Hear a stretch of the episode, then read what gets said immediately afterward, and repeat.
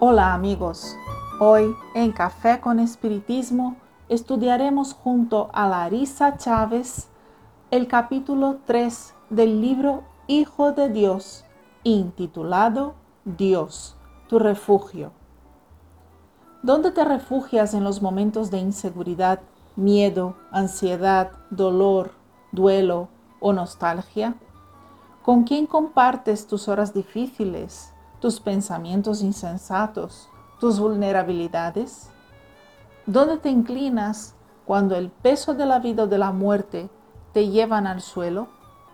¿A quién entregas las riendas cuando te das cuenta que no tienes más el control sobre los acontecimientos?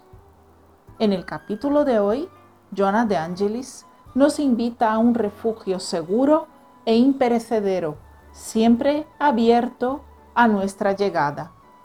Escuchemos con todas las partes del ser que somos.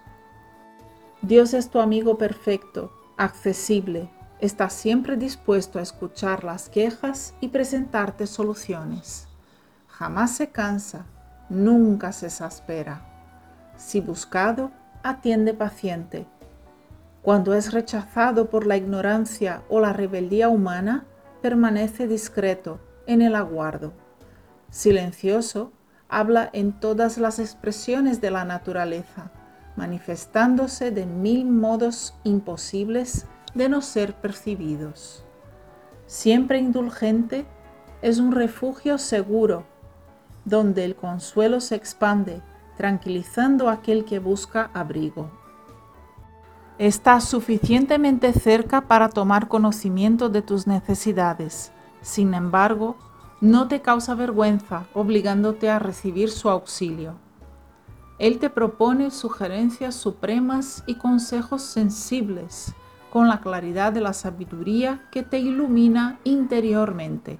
A veces te inspira antes de los acontecimientos para que te ahorres a los desastrosos y te beneficies con los favorables. Con Dios en el corazón y en la mente actuarás con decisión feliz y desempeñarás tus tareas con dinamismo elevado.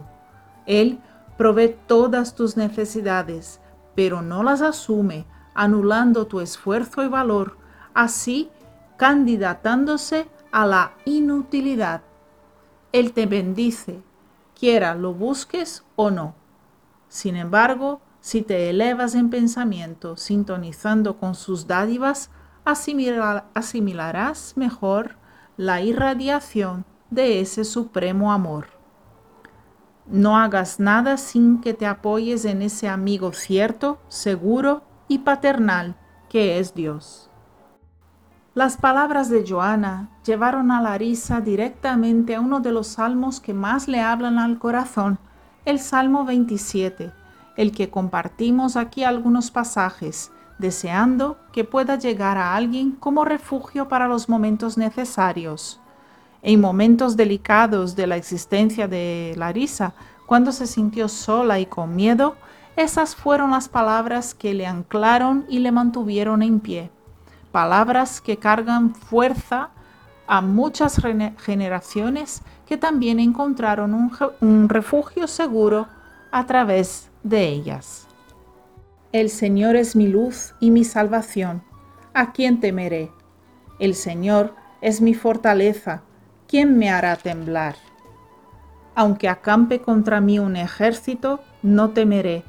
Aunque me hagan la guerra, me sentiré seguro una cosa pido al Señor, solo eso ando buscando, vivir en la casa del Señor todos los días de mi vida, gustar la dulzura del Señor frecuentando su templo.